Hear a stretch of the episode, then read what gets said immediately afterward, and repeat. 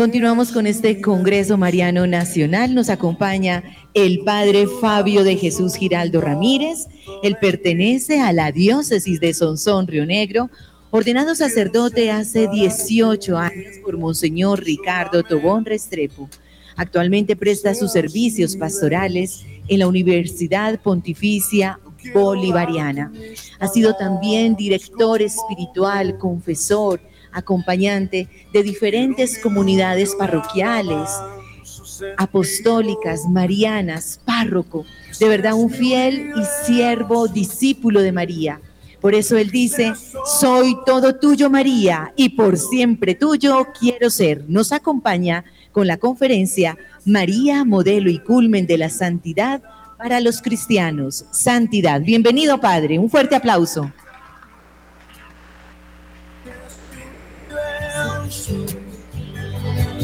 Que cada uno de mis pensamientos. Bueno, qué gusto poder acompañarlos en este día, en este Congreso Mariano. Ahora cuando escuchaba al Padre Juan David, recordaba también una anécdota muy especial con el Padre Ramón Arcila un sacerdote muy querido en nuestra arquidiócesis de Medellín, pero también con una historia muy especial en el municipio de Sabaneta, en el santuario de María Auxiliadora. ¿Y por qué? Porque allí, hace unos años, bastantes añitos, una mujer que no podía tener hijos se acercó al padre Ramón llevaba casada casi nueve años y había hecho todos los intentos médicos por lograr quedar en embarazo. Pero era imposible. Le decían, mujer, no puedes tener hijo, eres estéril. Simplemente adopta, adopta. Claro, contemplaron esa posibilidad junto con su esposo, pero en alelo de toda mujer casada es tener sus propios hijos. Y alguien le dijo, vaya a Sabaneta, donde está el padre Ramón. Allí está María Auxiliadora. Encomiéndese a ella. Lo que ella pide a su hijo es escuchado. Es la omnipotente suplicante. Y así lo hizo. Habló con el padre Ramón, le dijo, tranquila hijita, lo que es imposible para los hombres siempre es posible para Dios. Y esa mujer empezó a ir los martes a Sabaneta, a rezarle a María Auxiliadora. Y entonces empezaron a hacer las novenas. Cuando lleva tres meses, contra todo pronóstico humano, ella quedó en embarazo. Fue un embarazo muy riesgoso, sí, pero lo sacó adelante tuvo un hijo varón. A los 15 meses, segundo embarazo, otro hijo varón. Dos años después de este segundo, otro hijo varón.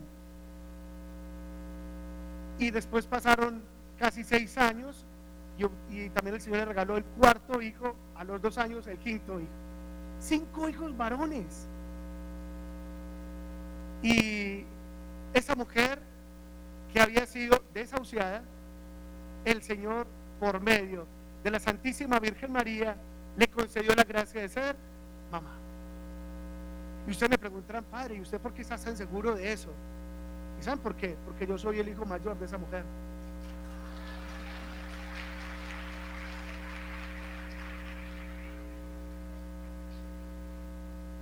Esa es la historia de mi familia, de la historia de mi madre, de mi padre. Y obviamente a nuestra madre le debo todo. No solamente el llegar a la vida, sino también este ministerio que con mucha alegría lo ejerzo, aunque inmerecidamente pues lo he recibido. Porque sin mérito propio, por Dios, nada. Solamente bondad y misericordia del Señor me ha permitido eh, llevar a cabo esta misión desde hace ya 18 años cuando fui ordenado sacerdote. Y por eso, ¿cómo no amarla? ¿Cómo no amarla? ¿Y cómo no acudir a esta buena madre que es la omnipotente suplicante? Es más, dicen los santos, las peticiones de San Francisco, de Santa Clara, de San Juan Bosco, del santo que sea, maravillosas, maravillosas. Esas peticiones que ellos hacen ante su Hijo, ante Jesús, son peticiones de amigos. Pero la petición de la Santísima Virgen María es petición de madre, es la petición de madre. Y obviamente esa tiene mucho más poder. Por tanto, a ella le debo lo que soy, como también, muy seguramente ustedes también le den mucho a nuestra buena madre, que tiene diferentes vestiditos. Claro, es mujer, es mamá. Y los roperos de las mamás y de las mujeres es ampliecito, ¿cierto? Por algo se ríen, por algo se ríen. Claro, pues el de ella, si es la madre del Señor, pero pues podía quedar atrás. Por eso a veces la vemos vestidita de cafecito, a veces la vemos vestidita de blanquito, de cremita, a veces la vemos vestidita de rosado con azul, a veces la vemos vestidita con verdecito y un poco como rojito. Eh, en fin, son diferentes vestidos, pero es la misma Santísima Virgen María. No son muchas vírgenes, es una sola, pero obviamente con diferentes advocaciones. Advocaciones. Y hay una muy especial, muy, muy, muy especial. Y es que ella, la Virgen María, conoce todos los dolores humanos. ¿Sabían eso? Ella conoce todos, pero toditos los dolores humanos. Por eso ella se solidariza con cada uno de nosotros, porque sabe lo que sabe el dolor. Es más, no sé cómo has llegado este día a este congreso. No sé si tienes una preocupación en casa. No sé si tienes una preocupación con un hijo, con una hija. No sé si están pasando por una crisis matrimonial ellos. O, lo más seguro es que también estén pasando por una crisis económica. O quizás tú como papá, como mamá, como jovencito, como jovencita, también tienes un sufrimiento que embarga tu corazón. No sé cómo estés, pero déjame decirte, la Virgen María conoce también ese dolor, ese sufrimiento que quizás en estos momentos estás viviendo. ¿Por qué? Porque ella los vivió todos. Y eso que es la llena de gracia. Y eso que es la bendita entre todas las mujeres. Y eso que es la madre del Señor, la madre de Dios, la reina de todo lo creado, reina los ángeles, reina los patriarcas, reina los confesores, reina las vírgenes, reina el Santísimo Rosario, reina de los mártires, reina de los apóstoles, reina de la paz. Tiene todos los reinados. Además, es el orgullo de nuestra raza. Y además, es la mujer profetizada en el Génesis capítulo 3, versículo 15. La mujer que, vendría a aplastar la cabeza del enemigo. Pues la Virgen María, con todo y esos títulos maravillosos, no estuvo exenta del dolor. No estuvo exenta del dolor. Por eso te comprende a ti, me comprende a mí y nos comprende a todos nosotros, porque ella sabe lo que sabe el dolor. Es más, es una profecía. Ustedes recuerdan cuando la Virgencita se acercó al templo y llevó a Jesús entre sus brazos. Iba acompañada de San José y se lo entregó a Simeón. Simeón lo recibe y dice, ya me puedo morir en paz porque he visto al Salvador. ¿Sí? Pero también le dijo algo, y a ti una espada te atravesará. Exacto le atravesará el corazón. Imagínense, a la Virgen y al Señor le dijo, este será signo de contradicción. Impresionante. Por lo tanto, ella conoce todos los dolores, todos los dolores. Es más, ¿Cómo se llama ese congreso? ¿Qué título tiene? María, una luz de esperanza en medio de qué? De las tinieblas. Pues si ella es luz de esperanza en medio de las tinieblas, yo les voy a hablar de una tiniebla donde ella es luz de esperanza. Y esa tiniebla se llama así, el dolor. El dolor. ¿Quién no ha padecido el dolor? ¿Quién no sabe lo que sabe el dolor? Todos. Es más, muchas veces uno tiene una tentación. Nadie sufre como uno sufre. Y uno empieza a desear la suerte de los demás, esos demás que tienen un matrimonio que funciona, esos demás que no tienen problemas económicos, esos demás que no tienen un alcohólico o un drogadicto en la casa, esos demás que tienen los papás vivos, que tienen los hijos vivos, que tienen el esposo o la esposa viva, que tienen los abuelos, esos demás que no tienen un enfermo en la casa. Y uno empieza como a desear esa suerte a los demás. Sin embargo, los demás, los que supuestamente están muy bien, también podrían desear la suerte de uno. ¿Por qué? Porque no conocen de los sufrimientos que estamos padeciendo. Por lo tanto, nosotros somos los demás de los demás. Somos aquellos que los demás dicen que no sufren. Y sabemos que todos tenemos sufrimientos. Es más, en la salve decimos que estamos en un valle de lágrimas. Muy bien. Por lo tanto, la Virgen María conoce todos los dolores humanos. Todos, absolutamente todos. Repito, es una profecía. Lucas 2.35, y a ti una espada te atravesará el corazón.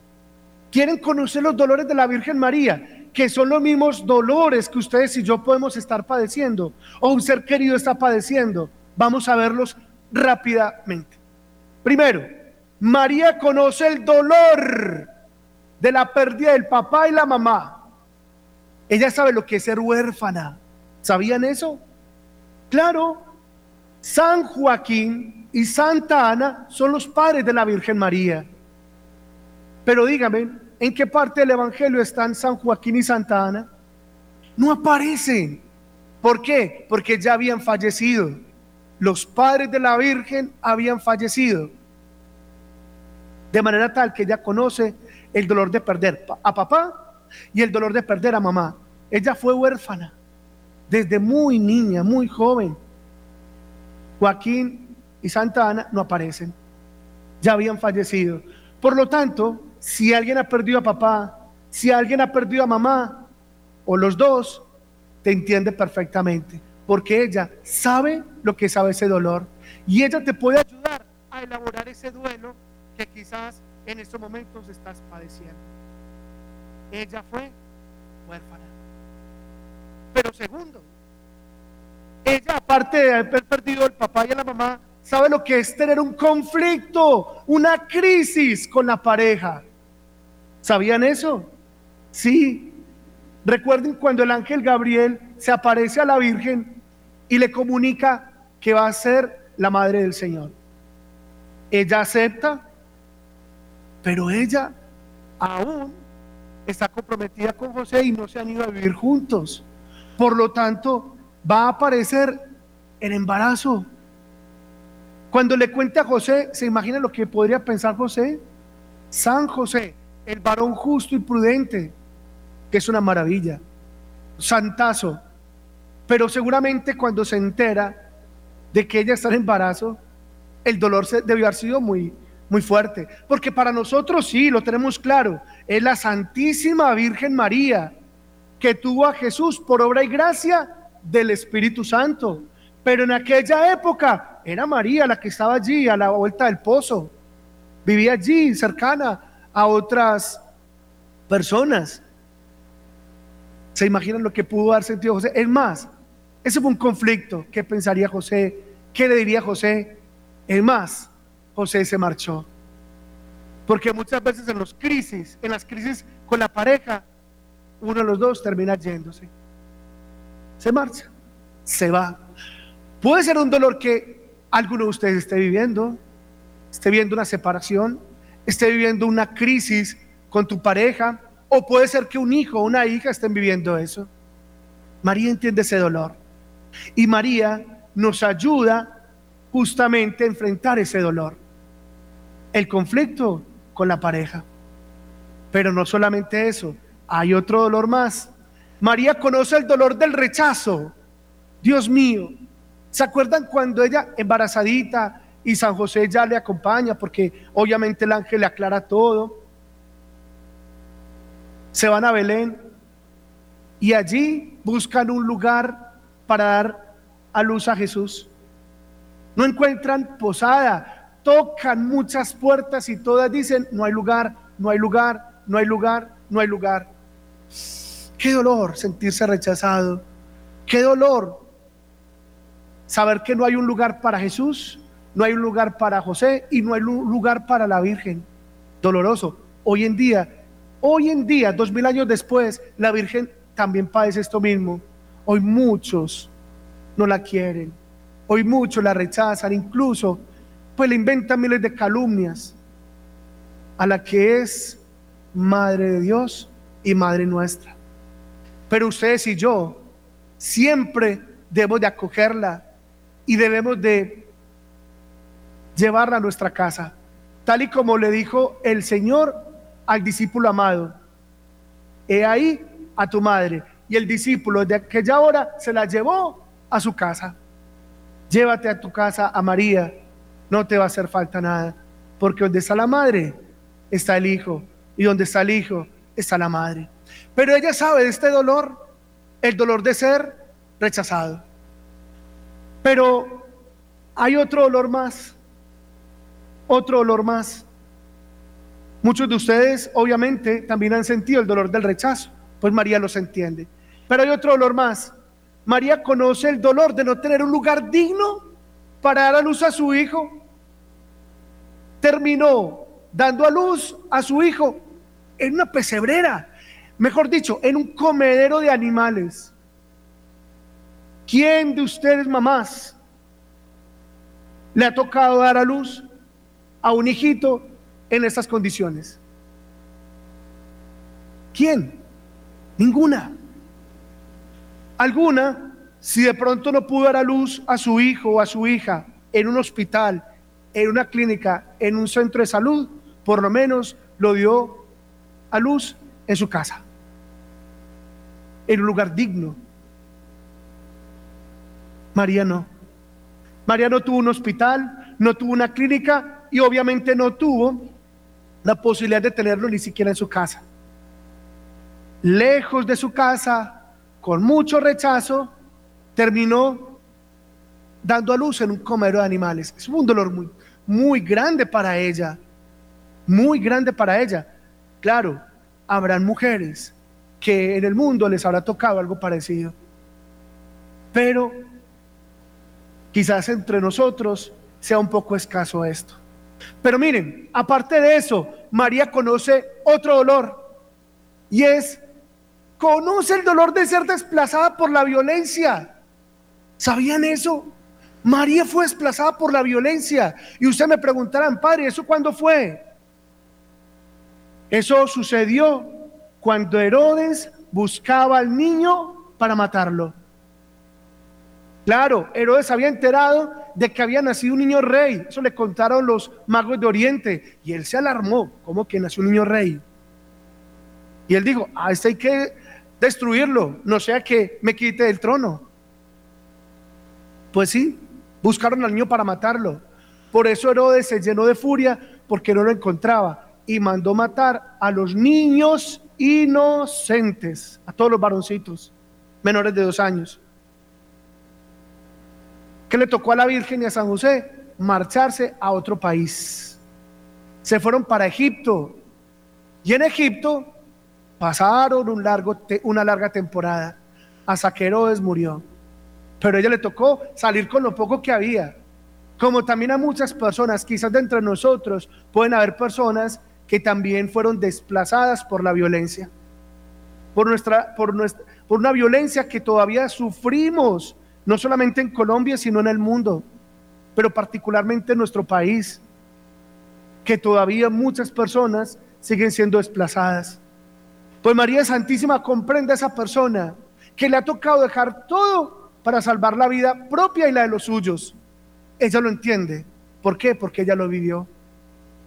¿Y eso qué es? La Inmaculada Concepción. ¿Y eso qué es? La reina de todo lo creado. ¿Y eso qué es? La Madre de Dios. Pero no estuvo exenta al dolor. Pero no solamente eso. María conoce otro dolor. María conoce el dolor de no saber dónde está su hijo. Se perdió. Tenía 12 años. Se perdió. No sabía dónde estaba. Lo buscaron. San José y la Virgen lo buscaron desesperadamente. Claro, lo encontraron luego en el templo, reunido con los doctores de la ley. ¿Saben una cosa? Cuando Jesús se les pierda, siempre lo van a encontrar en el templo, en el sagrario, en la Eucaristía. Pero también a María se le perdió. Tenía 12 años el niño. Qué curioso. Esa es la edad en la que muchos hijitos se nos pierden. Es como el quiebre. Llega su adolescencia o empieza su adolescencia y empiezan a juntarse con amistades que no convienen, empiezan a conocer un mundo muy equivocado, con propuestas totalmente equivocadas y terminan extraviándose y alejándose de casa. Pues María entiende ese dolor. Quizás si tu hijo no se te ha extraviado físicamente, afectivamente ha tomado distancia. En su comportamiento y todo lo que le enseñaste ha tomado distancia. No sé, pero te entiende a ti, mamá. Te entiende a ti, papá. Te entiende a ti también, abuelo, abuela que quieres guiar a tus nietos también por el camino correcto. Pero no solamente eso, hay muchas mamás y muchos papás que no saben dónde están sus hijos, están desaparecidos. Y eso sí que sabemos en esta ciudad de Medellín, en nuestro departamento y por supuesto en Colombia. Tantos desaparecidos, tantos desaparecidos, tantos secuestrados, tantos retenidos injustamente. En fin. María comprende ese dolor y te entiende a ti, papá o mamá, si estás pasando por algo parecido. Ella sabe lo que es no saber dónde se encuentra su hijo. Pero no solamente eso, María Santísima conoce otro dolor adicional y es el dolor de la viudez. Dios mío, un dolor muy fuerte. Evidentemente sabe el dolor de tener a un enfermo en casa. José. Y también sabe el dolor de quedarse viuda. De San José solamente tenemos noticias hasta que Jesús tenía 12 años, justamente cuando él se pierde. Pero de ahí no sabemos nada más de San José. ¿Qué pasó con San José? Obviamente lo más probable es que haya muerto. Por eso en la vida pública de Jesús, cuando Jesús predicaba, cuando Jesús hacía los milagros, cuando Jesús estaba en toda su vida pública. No aparece San José por ninguna parte, mucho menos en el Calvario. Por eso, por eso nuestro Señor Jesucristo le encomienda a su discípulo amado, a su madre. Quizás hay muchas personas que están acá o que nos ven a través de la televisión, o que nos escuchan a través de la radio, saben del dolor de perder al esposo o de perder a la esposa. El compañero de camino, que es como si una parte se fuera con, con ellos. Puede ser que aquí tengamos alguien que esté haciendo ese duelo. Pues María te entiende. Sí, porque ella sabe lo que es perder al esposo. Ella sabe. Y ese dolor debió haber sido muy fuerte para ella. Pues obviamente la Virgen te puede ayudar a elaborar ese duelo, esa ausencia de ese esposo o de esa esposa. ¿Por qué? Porque ella lo vivió. Ella fue viuda. Pero no solamente eso. Hay otro dolor adicional María conoce el dolor cuando un hijo se va de casa. Claro, 30 años de los 33 que vivió Jesús en esta tierra, 30 años los vivió Jesús con su madre, en casa con ella. Pero los 30 años salió a su vida pública, salió justamente a predicar el reino. Y ese dolor debió haber sido muy fuerte para, para María. ¿Por qué? Porque evidentemente estaba acostumbrada a tener a su hijo todos los días, a todas horas, y de repente ya no más, solita. Conoce el dolor de quedarse solita y de tener que despedir a un hijo, porque ese hijo se fue a hacer su misión. Como muchas de ustedes, como muchos de ustedes, que en algún momento les toca ver marchar a su hijo. ¿Por qué? Porque se casa, o porque se va a estudiar a otra ciudad, o porque se va a trabajar, o porque simplemente hace su vida independiente. Y ese dolor se siente. Es sino ver, por ejemplo, las terminales de transporte, ver las terminales de, de los aeropuertos. ¿Cuántas lágrimas se derrama al despedir a un ser querido que se va para otro país, que se va a buscar otras oportunidades? Ese dolor es grande. La ausencia de ese hijo físicamente en casa. Pues María también lo vivió. Ella conoce ese dolor y por eso se solidariza con aquel o con aquella que está padeciendo lo mismo. Pero no solamente eso. María conoce otro dolor y es justamente cuando a un hijo lo persiguen, lo calumnian y lo buscan para matarlo. Dios mío, qué dolor, qué dolor que a un hijito lo estén buscando para matarlo.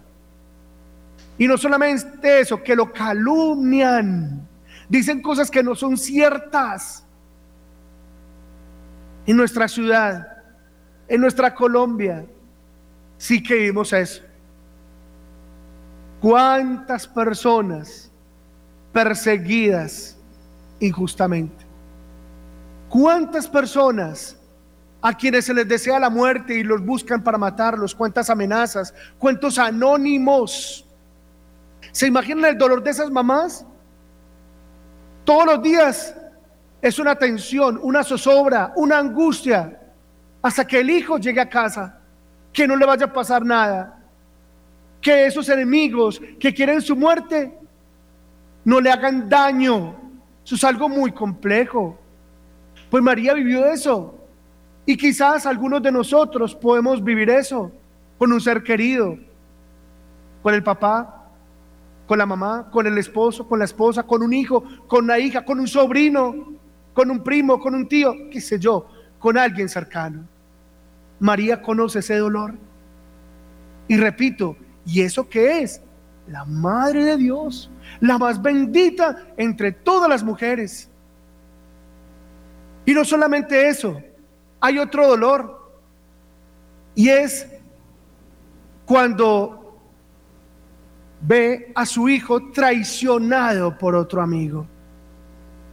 Ustedes saben que uno de los apóstoles del Señor, él los llamaba amigos, ya no los llamo siervos, sino amigos.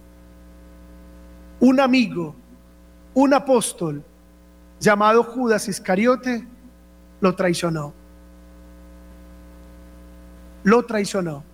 30 monedas de plata lo traicionó. Es más, le dio un beso en la mejilla para darle la señal a los soldados romanos, ese es. Y saben, eso debió haber sido un dolor muy grande para la Virgen. ¿Saben por qué? Porque los apóstoles, la Virgen los quería también como si fueran sus hijos. De hecho, ella es la reina de ellos, la reina de los apóstoles. Y eso debe haber sido muy doloroso para la Virgen, porque era como si la traicionara también a ella. Es que lo que vio un hijo, lo vio la madre. Doloroso. ¿Cuántas mamás, cuántos papás sienten un dolor muy grande cuando un hijo es traicionado por un amigo? Eso es doloroso, muy doloroso, porque si es como le eran traicionado a ella, María conoce ese dolor y María se solidariza con esa persona que está pasando por eso. Pero no solamente eso, miren este otro dolor, es impresionante. María conoce el dolor de un juicio injusto a su hijo. Ay, Dios mío, esto sí que es doloroso. No solamente traición, sino que también ante los jueces dan un dictamen totalmente errado, equivocado, falso. Vienen testigos que dicen mentiras, mentiras. Y terminan condenando a esa persona injustamente. Impresionante. Y la Virgen conoce ese dolor de que a su hijo le hayan hecho un juicio injusto. Y no solamente esto, porque me falta ese dolor. Unido a este, ¿saben cuál está? El dolor de que a un hijo lo metan en la cárcel. Unido a esto. Padre, ¿en qué momento metieron a Jesús en la cárcel. Recuerdan el jueves santo, celebró la última cena. De ahí salió para el huerto de los olivos. Y en la noche llegan los soldados junto con Judas. Judas le da el beso al Señor y Jesús es arrestado. Se lo llevan arrestado y lo meten en la cárcel. Y en la cárcel pasa toda la noche hasta el viernes santo en la mañana, cuando es sacado de allí para azotarlo. Y obviamente para sentenciarlo y salir con él hacia el Calvario. Pues María sabe eso. El juicio injusto, pero también que a su hijo lo terminen metiendo en la cárcel. ¿Cuántas mamás, cuántos papás que están aquí o que nos escuchan o que nos ven están pasando por ese dolor? Tener a un hijo en la cárcel o que a un hijo le hayan dado una sentencia injusta un juez.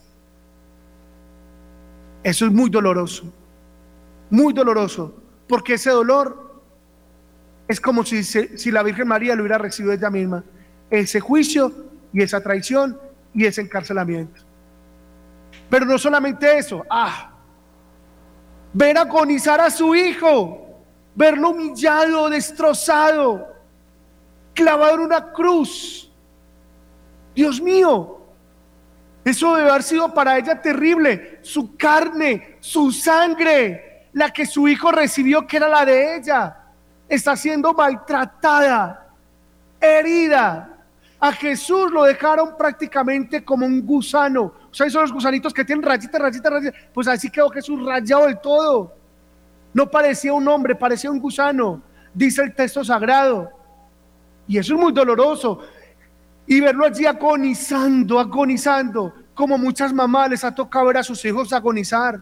Pero a la Virgen no le tocó ver a su hijo agonizar en una cama o en un hospital. No, no, no, no. A ella le tocó verlo agonizar en una cruz, en el patíbulo de la cruz. Algo doloroso, muy doloroso. Y por eso entiende a esa mamá o a ese papá que le ha tocado ver a su hijo agonizar. Y ella te entiende y puede ayudarte a elaborar ese duelo, porque eso es algo que no se le desea a nadie. Es más, unido a este sigue el dolor más grande que un ser humano puede experimentar sobre la faz de la tierra. Y es este, el dolor de ver, de ver morir a su hijo. Dicen que este dolor no tiene punto de comparación. Perder al papá es doloroso, perder a la mamá es doloroso, perder al esposo, a la esposa es doloroso pero nada se compara con la pérdida de un hijo. Y los papás y las mamás que han vivido esto pueden obviamente ratificarlo. No hay dolor que se compare como este. Porque es como si le arrancara una parte del ser de esa persona y le dieran muerte. Y es así. Y repito, lo ve morir, no en un hospital, no en la casa, con todas las atenciones, con todo el cariño, con todo el amor. No, no, no, no. Desnudito. A Jesús en las imágenes se le pone el paño de pureza, pero él murió desnudo, humillado, burlado, despreciado, rechazado, solamente acompañado por María Santísima, el discípulo amado y algunas mujeres que eran los únicos dolientes que estaban allí. María te entiende si has perdido un hijo.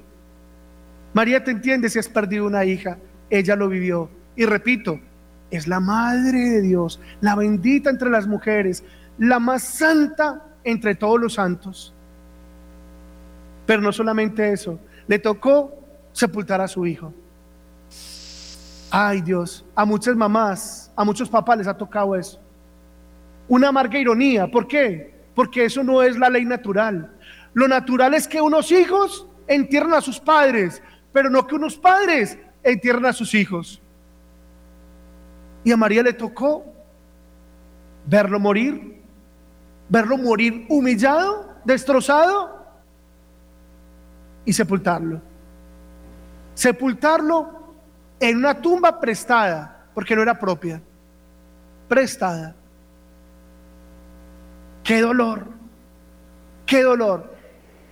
Y en ningún momento María pronunció una palabra como de venganza, como de desquite. Nada. En silencio, padeciendo un dolor muy grande. Por eso ella es la reina de todos los mártires. No porque ella haya sido martirizada físicamente, pero sí, vea, martirizada en su corazón. Con razón, una espada atravesaría su alma, su corazón. Pero no solamente eso, hay otro dolor más. Y en los que le causamos los hijos hoy en día, cuando no amamos a su hijo de verdad, cuando no valoramos su presencia real en la Eucaristía, donde Jesús vuelve y sufre todos los vejámenes, humillaciones y desprecios. Por eso ella insiste, no ofendan más a mi hijo que ya está muy ofendido. Y sin embargo, ella conoció también otro dolor, quedarse solita, solita, solita. Claro, ella estuvo con San Juan, el discípulo amado, pero la mayor parte del tiempo en que Jesús estuvo en su vida pública estuvo sola, sola. Ella sabe la soledad. Por eso entiende la soledad de muchos hombres y mujeres de hoy. Porque aunque estén acompañados físicamente, se sienten solos afectivamente. No hay un cariño, no hay un abrazo, no hay qué te pasa, en qué te puedo ayudar, no hay un interés. Y eso lo sufren muchas personas hoy en día, especialmente personas mayores. María entiende tu dolor. Pero no solamente eso, uy, este, María conoce el dolor que se siente cuando alguien cercano se suicida. ¿Sabían eso? Padre, ¿cuándo? Judas. Recuerde lo que les decía, los apóstoles, que eran los amigos más cercanos del Señor, ella los consideraba como sus hijos. Y uno de ellos no solamente traicionó al Señor, sino que terminó quitándose la vida. Uy, cómo, cómo diversió ese dolor para la Virgen. Que alguien cercano tome una decisión tan lamentable, autoeliminarse como también a muchas personas les ha tocado ver ese dolor y sentir ese dolor. Por eso los entiende perfectamente, porque María lo vivió. Es más, ella es nuestra gran aliada para elaborar todos los duelos humanos, porque ella ya los vivió. ¿Qué le hace falta por vivir a María? Sin embargo, lo más hermoso de todo es que María nunca se resintió contra Dios. Nunca, nunca profirió una palabra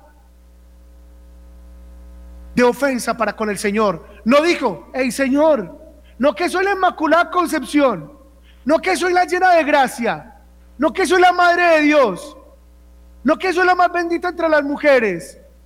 A ver, ¿Qué es esto, Señor? ¿Por qué todo este dolor? ¿Qué he hecho para merecer esto? ¿Por qué me olvidaste? ¿Por qué? Nada. No dijo nada. ¿Y saben qué es lo más tremendo? Que nosotros, los seres humanos, que sí somos pecadores, que sí hemos ofendido a Dios, sí muchas veces caemos en la tentación de desahogarnos contra Dios diciendo, hey Señor, ¿qué pasa? ¿Qué he hecho para merecer esto? ¿Por qué me olvidas? ¿Qué hice yo? ¿Qué es lo que estoy pagando? Dios mío, María nos enseña a no hacer eso. Hace unos meses atrás estaba yo en el estadio Atanasio Girardot con los jóvenes de la universidad, me invitan a ver un partido de fútbol, ellos fueron con sus camisetas de, del equipo al que ellos le hacen fuerza, yo iba así de clériman, pues iba vestido sacerdote. Fuimos, vimos el partido, fue muy rico, pasamos delicioso. Al final del partido, le dije, muchachos, ¿no tienen hambre? Vamos a comer alguna cosita. Ah, sí, padre, vamos a comer algo. Y entonces, saben que al final, eh, perdón, a las afueras de la unidad deportiva hay muchas ofertas, hay muchos lugarcitos, muchos eh, puestos de comida rápida. Allí nos acercamos a uno de ellos donde estaba vendiendo hamburguesas una señora. Me acerco y le digo, buenas noches señora, ¿cómo está? Eh, tan amable, nos vende cuatro hamburguesas, una sin cebolla, por favor. Listo. y entonces, eh, ya, claro que sí, con mucho gusto. Cuando empezó a servir la hamburguesa, me miraba me miraba al cuello. Y entonces cuando de repente digo es que, usted es cura. Cuando no le dicen cura así, sin anestesia, es porque es mm, de manera peyorativa, negativa, ¿no? Obviamente me quedé callado y los muchachos me miraron y nos sonreímos y le dije, sí señora, soy cura, soy sacerdote, a sus órdenes. Y entonces, y ya siguió ahí toda seria, pero seria, seria. Ni siquiera eso la hizo reír, nada, siguió seria. Cuando de repente me dijo, es que yo no creo en Dios. Es que Dios, ¿dónde está? Y siguió preparando. Y los muchachos me miran, padre, dígale algo, padre, dígale algo. entonces yo, señora, eh, qué pena, eh, ¿por qué dice que eh, no crees en Dios o que Dios dónde está? sí, claro. Mire, yo soy una mujer desplazada por la violencia. Me mataron un grupo armado, me mató mi esposo y también a mi hijo mayor. El menor no sé dónde anda. Un día salió sin rumbo fijo, nunca más volvió a contestar el celular, jamás. No sabemos si está vivo o muerto. Me vine para Medellín. Yo soy desplazada de San Francisco, Antioquia. Me vine para Medellín con mucho esfuerzo. Ellos saliendo adelante con un puestecito de, de, comidas rápidas, que es este porque ya mi familia, la que me albergó por un tiempo, ya no, porque yo no producía. Entonces tuve que estar de allí, vivo en, en, un lugarcito que, donde pago arriendo. Y entonces le dije, señora, ¿y usted quiere saber dónde está Dios? Sí. Y me quedo mirando así. Señora, ¿cuántos años lleva sufriendo? Me dijo, 20 años. Señora, ¿quieres saber dónde está Dios? Sí, ayudándote a llevar 20 años de sufrimiento. Hace rato te tenías que haber rentado mujer.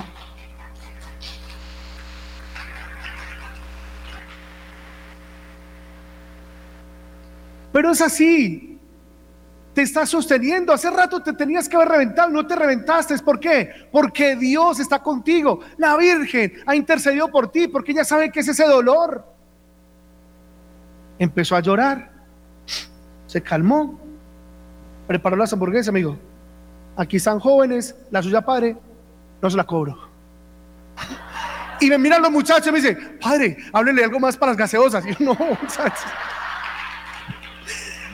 Bueno, simplemente para decirles, el Señor entiende tu dolor y te sostiene. Y ella, la madre del Señor, te sostiene porque ella conoce tu dolor. Y si tú lo ofreces al Señor y si te encomiendas a ella, ella te ayudará a elaborar los duelos y a entregárselo al Señor para que todo se convierta en redención. Que el Señor los bendiga a todos, Dios les pague.